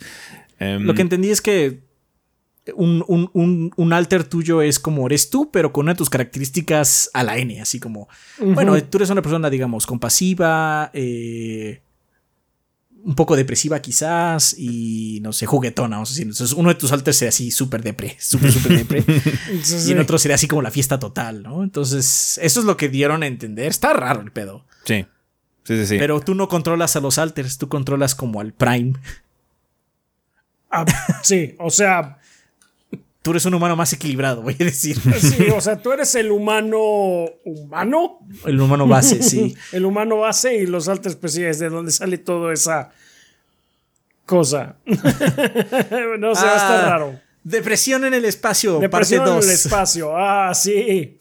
Sí, sí, sí. ¿Vieron eh, cuál fue esta película? ¿Fue Moon? Sí, Ah, Moon. Moon. Es Sí. como Moon, pero a la N. Sí. es Moon, pero peor. No vimos gameplay ni nada, pero bueno, ya veremos qué onda con esta situación. Eh, es muy ad, ad hoc con lo que hace 11-Bit Studios. Eh, también vimos Potion Craft, que es un simulador como de Sí, alquimista, apothecary o ¿cómo, cómo se llama aquí? Apo- Sí, no es alquimista, creo. Sí, eh, Sí, es básicamente alquimista un farmacéutico del medioevo. Así es. Entonces, este, me parece que este está en Early Access ya. Eh, entonces creo que ya lo puedes jugar en Steam. Entonces, check. Boticario. Boticario. Eh, entonces sí, chequenlo, banda, se ve llamativo. Yo le voy a dar una checada ahora que tenga tiempo. Eh, vimos también. Ah, porque muchos de esos juegos tienen demo. Sí, eh, creo que anotamos cuáles son los que ya están demo. De hecho, hay un festival de Steam, eh, que es el Steam Next, que tiene ya este, varios demos de juegos indies para que ustedes puedan probarlos. Es un como un festival que tiene el verano Steam para que ustedes chequen juegos indies que vienen en camino, ¿no? Nitro Kid, de hecho, es uno de los juegos que tienen demo disponible, que es como también un tipo XCOM chiquito con escenarios chiquitos, pero de Kung Fu, de artes marciales, ochenteras, porque tu, tu Bruce Lee pelea contra robots y cosas así por el estilo. Entonces se ve locochón también. Eh, Tiene demo, sí, lo quieren ir a probar. Sí, eh, vimos también Maho Kenshi, que es como un juego de estrategia, pero con cartas, ¿no?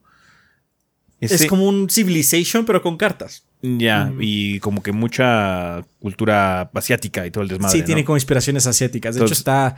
No vimos uno, sino dos juegos a la, a la Civilization en, en el domingo. Ajá. Este género parece que está expandiéndose. No voy a decir explotando porque dos tampoco es mucho, pero lo, a mí no me gusta mucho andar haciendo este barajas básicamente o mazos. Sí, Dex. Pero si el, si el sistema está muy padre como, alrededor de eso y está bien hecho. Ajá, debe ser muy gratificante tener así como tu deck bien cabrón y decirle así como al dude que viene a hacerte la guerra, así de está, ya sabes, ¿no? En el borde haciéndote eh, no, no te voy a hacer nada, pero pongo mis soldados aquí al lado. aunque parece ser que más bien, eh, aunque sí va a tener como esta situación, también nos recordó mucho a For the King. Sí. Que es como de una party como tal, que vas moviendo. Pero bueno, vamos a ver qué onda con Maho Kenshi. Eh, va a salir en el 2023. Vimos también una actualización de Duna, del juego de Duna Spice Wars. Eh, pronto habrá una actualización para el multiplayer, así que pues hay que estar al pendiente. Adrián sigue sin probar Duna. no, no me ha dado tiempo. No podido. Eventualmente lo hará. O sea, mínimo va a haber reseña eventualmente, ¿no? Pero ahorita no he probado como el Early Access. Eh, también anunciaron un nuevo título que se llama Abyssals, eh, que básicamente es un juego de construcción de base, eh, pero bajo el agua. Estás en el espacio, pero es bajo el agua. es, en un planeta submarino. Entonces piensen en algo como Surviving Mars, pero bajo el agua. Pero bajo el agua. bajo el agua, bajo el mar. 2023 también. The Carnation es uno de los títulos que más nos llamó la atención, que es como un juego de terror psicológico, pero con pixel art, que se ve bastante padre. Sí. Se ve muy padre. Por la temática que parece que maneja, si fue de, ah, esto es Perfect Blue. De hecho, sí tiene como una vibra de Perfect Blue. Está raro. Ah, sí, sí, sí. Luego estos juegos que, pues obviamente no pueden dar mucho terror por su arte se hincan más en su guion, se, apoyan más en su guion. Y pues luego te das cuenta así como, no, esto sí está bien terrible. Y todos los monitos así bien felices. no, esto sí está bien, bien cabrón. Ojalá tenga ese, ese pedigrí, ¿no? Se puede lograr, pues ya, cosas como Undertale lo lograron, podrías lograrlo este también. Así em, es vimos un trailer CG de I Am Future, que es de un... Eh, nos llamó la atención porque es como de un dude que despierta de criogenia y parece ser que estás en el futuro post-apocalíptico y vas a poder construir cosas porque tiene como herramienta futurista para hacer mierda. Entonces puede ser de esos de management eh, interesantes. Eh, falta ver más gameplay porque obviamente no vimos nada. Es un trailer CG. es puro trailer. Entonces vamos a ver qué tal. Pero bueno, hay que tener en cuenta qué onda con I Am Future. Pero supuestamente va a salir en el 2022, en este año. Sí, lo más raro es que su mano es la herramienta. O sea, tiene una mano postiza, tiene una mano robot. Entonces se convierte en martillo y en sierra. Y así como, ah, bueno. Se ve que no se va, se ve que no se va a tomar muy en serio. Sí. That's eh, fine. Otro juego de estrategia que mostraron fue House of Calderia, que es como un eh, Crusader Kings cruza con Civ, eh, porque el mapa está como un poquito más parecido a Civ. Eh, este título ya está disponible en demo en Steam, por si lo quieren checar, hecho es parte también del festival que les mencioné, por si les llama la atención. si les gustó este Crusader Kings, puede ser que este les llame también. Nada más que Calderia es completamente ficticio, es, es son, son reinos completamente inventados, no es como Crusader Kings que sí tiene bases históricas. entonces hay que checar qué onda. me llama la atención Vamos a ver si puedo probar el demo luego. Em, vimos una mirada bastante extendida del nuevo del remake de System Shock. Eh, que se ve bastante guay. Nos dijeron, que, nos dijeron que tuvieron que reiniciar por completo. Ajá. El desarrollo. Como vamos bien otra vez. de hecho, hubo una pequeña entrevista con Warren Spector para hablar un poquitín de ¿Se acuerdan de los viejos de antes? Ya no están tan chidos porque la interfaz está bien culera y bla, bla, bla y todas esas cosas. Y ahora, les vamos a poder sacar una interfaz más cómo chingona. están de culeros. sí, se están culeros. se ve bien. System Shock indudablemente es un juego pilar de la industria. O sea, todo lo que trajo es hasta difícil de enumerar. Pero hermano, se juega culero hoy en día. Sí, no envejeció chido.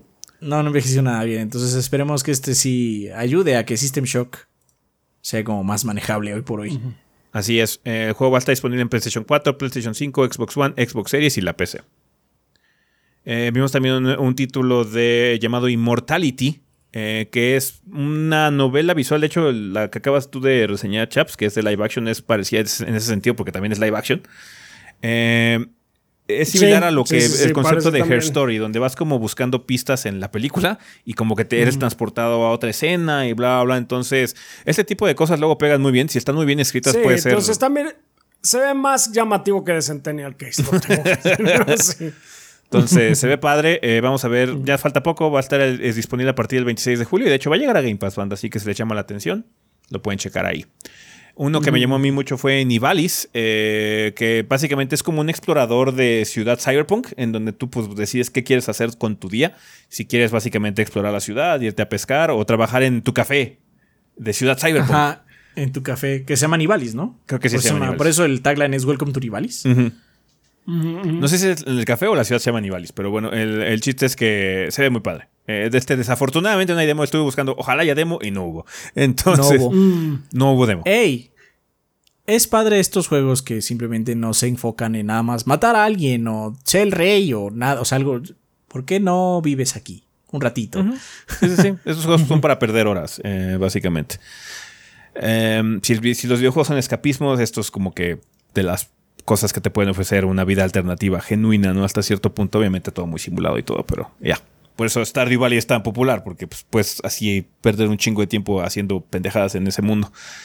Em, uno que ya mencionamos hace ratito fue el, el, Demon School, que hasta cierto punto es Persona 1 eh, rehecho para los tiempos modernos. Porque lo digo, que es Persona 1 porque el combate se parece bastante, aunque es un poquito más táctico en el sentido de grid, de esos de, de cuadrícula. Pero sí, me, dio vibras muy cabronas al primer persona. Y de hecho, los developers parece ser que sí están diciendo que está inspirado en persona. Eh, básicamente es una escuela eh, que es invadida por demonios. Y pues los chicos tienen que correr por todos lados, ir matando demonios en, de forma táctica. Entonces, ya. ¿Con el poder de la amistad? Con el poder de la amistad y todo el desmadre. Entonces, ya. En ese sentido, pues llama la atención Demon School. Este tampoco tiene demo, pero bueno, supuestamente va a salir en el 2023. Este lo tienes que jugar. Pues I'm gonna play Ya lo tengo, ya lo tengo en la, en la, este, en la wishlist. La wishlist. Eh, Space Marine 2 vimos un poquitín de, o sea, no vimos gameplay, vimos una entrevista. Desafortunadamente no vimos gameplay, que creo que era lo que más llamaba la atención, ¿no? Sí, lástima, no vimos gameplay, porque, o sea, el primer Space Marine no es un mal juego. No podría decir que es un mal juego, pero es un juego muy sencillo, mm. muy básico, básicamente. Eh, no, no es que pretenda hacer mucho más, pero sí le hace falta un poquito más de sabor en algunas cosas, siento yo. Sí. Y era como el momento indicado para decir, mire, vamos a hacer que este gameplay que teníamos que era como una buena base, lo vamos a expandir. Nada de eso vimos. Solo vimos que vas a pelear contra los Tyranids. Uh. Y que saldrá cuando tengan que salir, básicamente. y que va a estar en generación actual que son Xbox Series, Play 5 y PC. Ah, y que Warhammer hizo todo. Ah, según, los entrevistados, según los entrevistados. según los entrevistados que Warhammer tenía una gran influencia sobre quién sabe, o sea, es, verdad. Es verdad. Sobre muchas cosas en el presente, pero no sobre todo lo que está diciendo el señor tampoco, o sea. pero bueno. En fin, eventualmente saldrá Space Marine 2. Eh, una sorpresa fue que vimos un título que se llama Agent 64 Spice Never Die, que básicamente es una secuela espiritual a GoldenEye. Bien cabrón, bien cabrón. Este sí tiene demo. Este sí tiene demo, pues se lo quieren checar. Completamente dentro. Pues vas, bájalo. Eh, pues ahí nos dices qué tal está, porque si usa los dos sticks, it's gonna be fine. Seguramente apuntas con el mouse. Yep. de PC. Eh, ah. También vimos un trailer extendido de Deliverance Mars, este título que ya, este título de aventura espacial que está a punto de salir ya el 27 de septiembre, este ya se conocía bastante, es una secuela de Deliverance the Moon eh, que pueden checar ya. El título va a estar disponible en PlayStation 4, PlayStation 5, Xbox One, Xbox Series X y S y la PC. No se ve mal, se ve como un charter en el espacio, básicamente. Entonces, mm, sí, sí, sí, sí. Ya pronto. Ya pronto. Eh, vimos también un juego que se llama Laizara Summit Kingdom, que es un constructor de ciudad, pero a huevo lo tienes que construir en una montaña. Y corres, el peligro de. Sí, corres peligros de que haya deslaves y demás. Entonces. sí. Por lo menos tiene una premisa interesante. Sí, sí, se ve padre. De hecho, es como un buen twist a los eh, juegos de construcción. Generalmente construyes una ciudad. Eh, vamos a ir occidental. Entonces, se ve, se ve muy entretenido. O sea, esos juegos son muy sencillos, son muy de. Pues voy a construir la ciudad, voy a pasármela bien un rato y luego ya lo cierro, ¿no? Pero. Ah, se ve que va a haber momentos muy tensos. Sí. En este de. Mucho desastre natural. Sí. En tu, estás, a merced, estás a merced de la naturaleza. En tu Tíbet falso. Entonces, ya. Eh, la gente de New Blood hizo acto de presencia. Mostraron varias cosas, pero creo que el que más llama la atención es el de Gloomwood, que es como que el Bloodborne 64, el que ah, vimos anunciado desde hace rato. este tiene demo banda, así que lo quieren checar, ya está disponible en Steam, así que pues, si les llamaba la atención Gloomwood, ya lo pueden probar. ¿Va? Eh, vimos otro juego que se llama Norland, que va a salir en el otoño del 2022, que es como Rimworld, por así es lo que dice Adrián, pero con, con, este, con estética medieval. Sí, piensen en cosas como Prison Architect. Ajá, cosas como Prison Architect, Rimworld, donde tienes así como una colonia, en este caso es un reino. Y pues pasan eventos. O eso es lo que se dio a entender, ¿no? Pero pues, ya va a salir pronto. De hecho, yo lo tengo ahí en, en wishlist y. Creo que fue el que más me llamó de toda la conferencia. Con todo y que estaba el de Agent 64. fue así como. ¡Ah! O sea, otro Rimworld, I mean. Creo que Rimworld es el juego que más juego fuera de gordos, que lo juego nada más por jugarlo. Sí.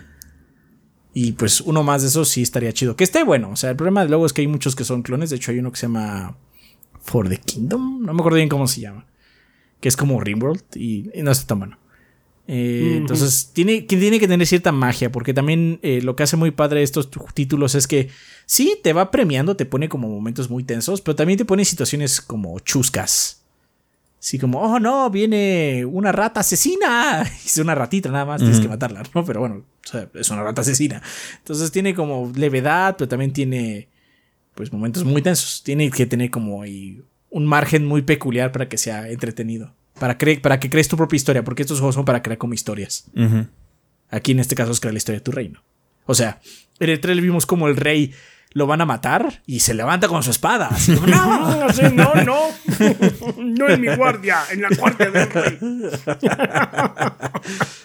Entonces, ojalá esté padre. Eh, otro título de Town Builder que vimos fue Farthest Frontier, eh, que parece ser que es de gente que es atacada constantemente en el pueblo donde vive y dice, ¿sabes qué? Nos vamos a ir a nuestro otro vamos a fundar nuestro propio pueblo con juegos de azar y mujerzuelas. Ajá, entonces eso es lo que sucede. Es como un Town Builder medieval eh, entonces vamos a ver qué tal está. Estos luego pueden ser muy divertidos, ¿no?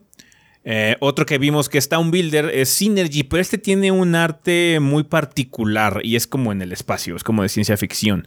Entonces eh, se ve muy colorido, por lo menos tiene muy llamativo esa digamos que tiene ese gancho, ¿no? De que el arte está como muy llamativo, ya que bueno, sí. Frontier se ve como muy normal, o sea, que como gráficos 3D y bla, bla, bla. Este está como muy interesante el arte, ¿no?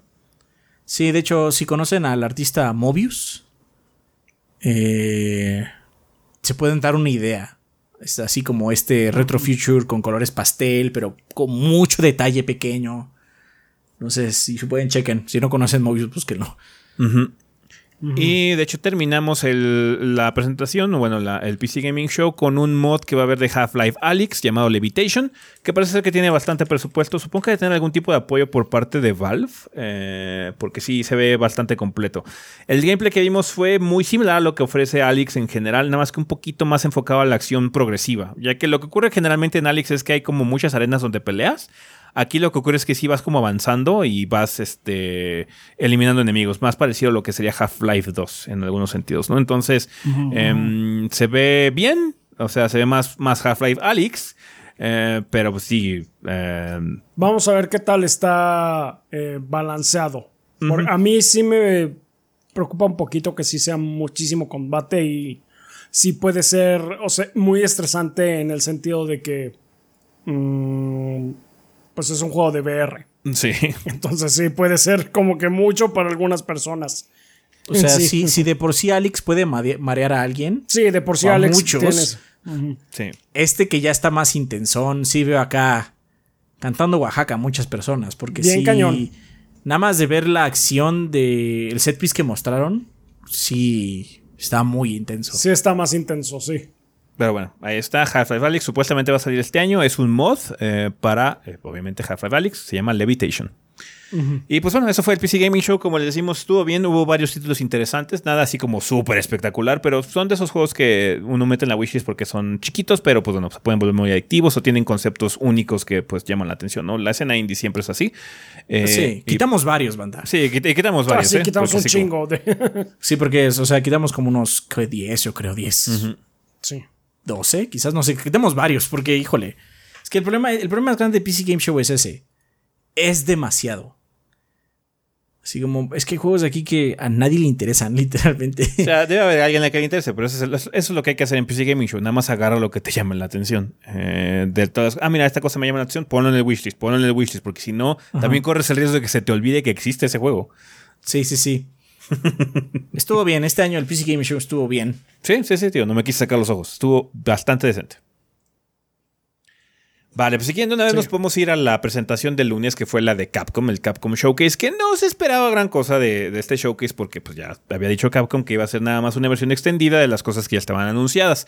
Entre ellas mostraron el nuevo DLC de Monster Hunter Rise, el Sunbreak, que va a salir el 30 de junio, eh, y hay un demo ya disponible para Switch y Steam, eh, para la gente que esté viendo esto ya, supongo que el jueves, que es cuando va a salir esta cosa, eh, pues ya va a estar disponible el demo para que lo puedan checar. Eh, hay varias bestias, muchas de ellas parece que son favoritas de los fans. Eh, bien. No sabré decirles, no soy fan. Entonces, pues ahí está, Monster Hunter Rise Sunbreak ya está a punto de salir, sale el 30 de junio para Steam y para eh, Switch. Eh, vimos un poquito más de gameplay de Exo Primal, este título que es básicamente tus exoesqueletos matando un chingo, pero un chingo de dinosaurios. Em, hay un poquito de, confusión con respecto a qué tipo de juego es Exoprimal. Eh, es básicamente un título PvE y PvP al mismo tiempo, ya que dos equipos de de, pues, bueno, super soldados con exoesqueletos, tienen que matar un chingo de dinosaurios, pero también hay otro equipo dentro del mapa que está compitiendo para hacer los mismos objetivos que ellos. Entonces puede haber algún tipo de, sabotaje que ocurre entre los jugadores, ¿no? Eh, no sabemos bien cómo va a funcionar, pero el gameplay se ve bastante frenético y bobo, ¿no? Eh, en, el buen sentido. Entonces, em, podría estar muy interesante, pero eh, parece ser que no no hay como una campaña como tal. sí, parece que es puro PvP, PvE. Ajá.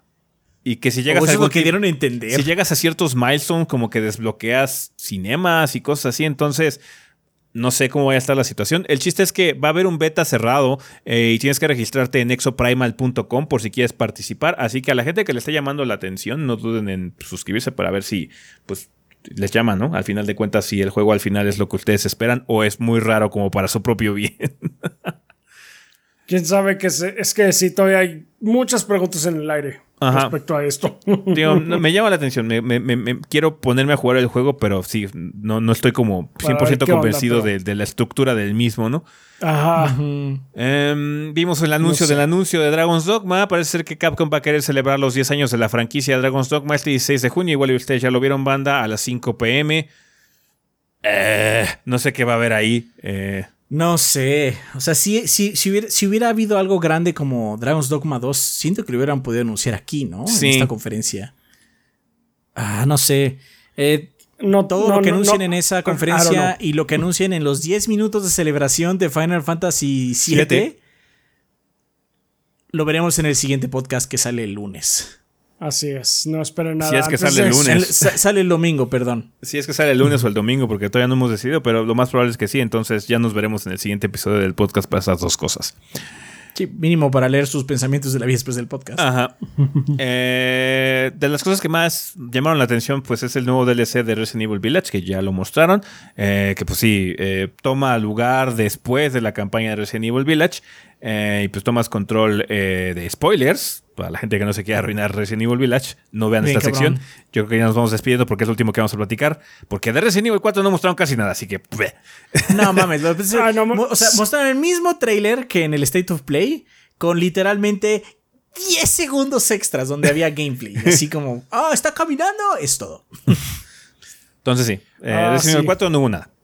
Eh, pero bueno, The Village, eh, para la gente que no se quiera arruinar, eh, los, los vamos despidiendo, pero pues ahorita va a haber spoilers de Resident Evil Village, así que si quieren vayan cerrando el, el- el podcast, el episodio, nos veremos ya en el siguiente.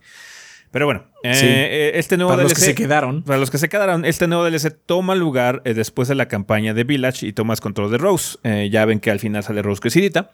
Pues, pues, de alguna forma, tú tienes contacto con la Metamisete, que es el pinche muñón, ese mojón, ese te- tejido que eh, ocasiona todo el problema en, en Village.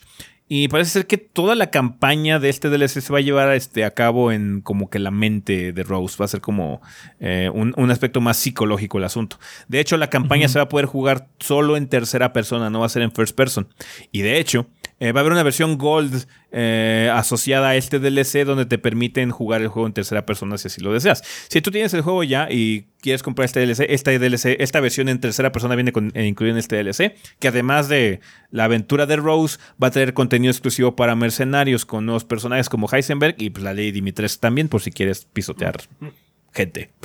Ahora, ahora yo Lanza- seré el que pise. Lanza mierda, se le pasa lanzando. ¡Ah! Sí. Una silla, ahí te va una silla, güey. Entonces, pues está bastante bien el DLC. eh, va a salir hasta el 28 de octubre. Hay que esperar un poquito, pero pues se ve bastante sustancial. Por lo menos la aventura adicional suena bien. El modo en tercera persona está bastante padre para la gente que no le guste eso del first person. Y pues el extra de mercenarios siempre es bienvenido, ¿no? Entonces, eso es, una, es un buen contenido descargable para Resident Evil Village. El modo, el modo tercera persona de Village, sí. Sí, sí, sí. Entonces, pues sí, eso fue el Capcom Show que realmente no hubo nada estrambótico. O sea, de Street Fighter nada más nos confirmaron que sí, en efecto, sigue existiendo. Oigan, sí, sigue si no habían visto, va a haber Street Fighter 6. Ya, we know. Que de hecho pudieron haber mostrado algo interesante, porque parece ser que en la build que ya tiene a Gail hay daño. Los personajes se van, se van amoreteando. Porque Sí, sale, sí, se- sí, salió una, salió una cosa de victoria de Gail ya todo madreado y con un ojo negro. Todo y un ojo negro, sí, está interesante. Ajá, entonces, Entonces, ya hubo algunas cosas nuevas de Street Fighter. Sí, podrían haber mostrado aquí, pero no quisieron hacerlo.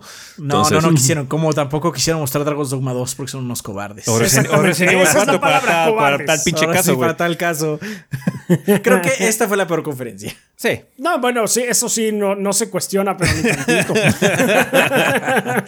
Sí, estuvo, estuvo culebrona, la verdad. Sí, sí, sí. Sí.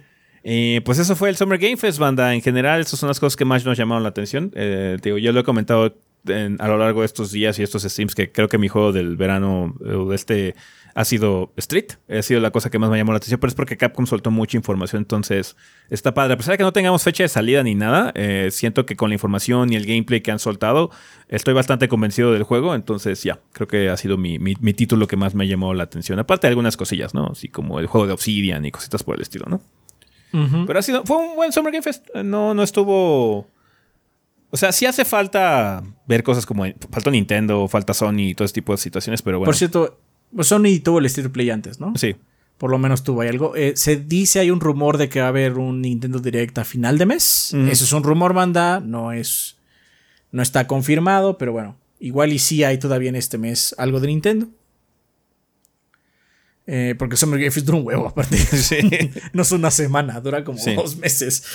Entonces, Eh, el vamos a ver. grande es, Sí. es Gamescom, ¿no? La, la- la opening night de Gamescom. Opening Night Live de Gamescom y. O sea, la última vez hizo Xbox un evento de Gamescom que la verdad se, pudo- se pudieron haber brincado. ah, sí, bastante Entonces, ya. eh, vamos a ver qué, qué van anunciando. Sigue el Evo, por ejemplo, para Street. De seguro vemos un personaje nuevo.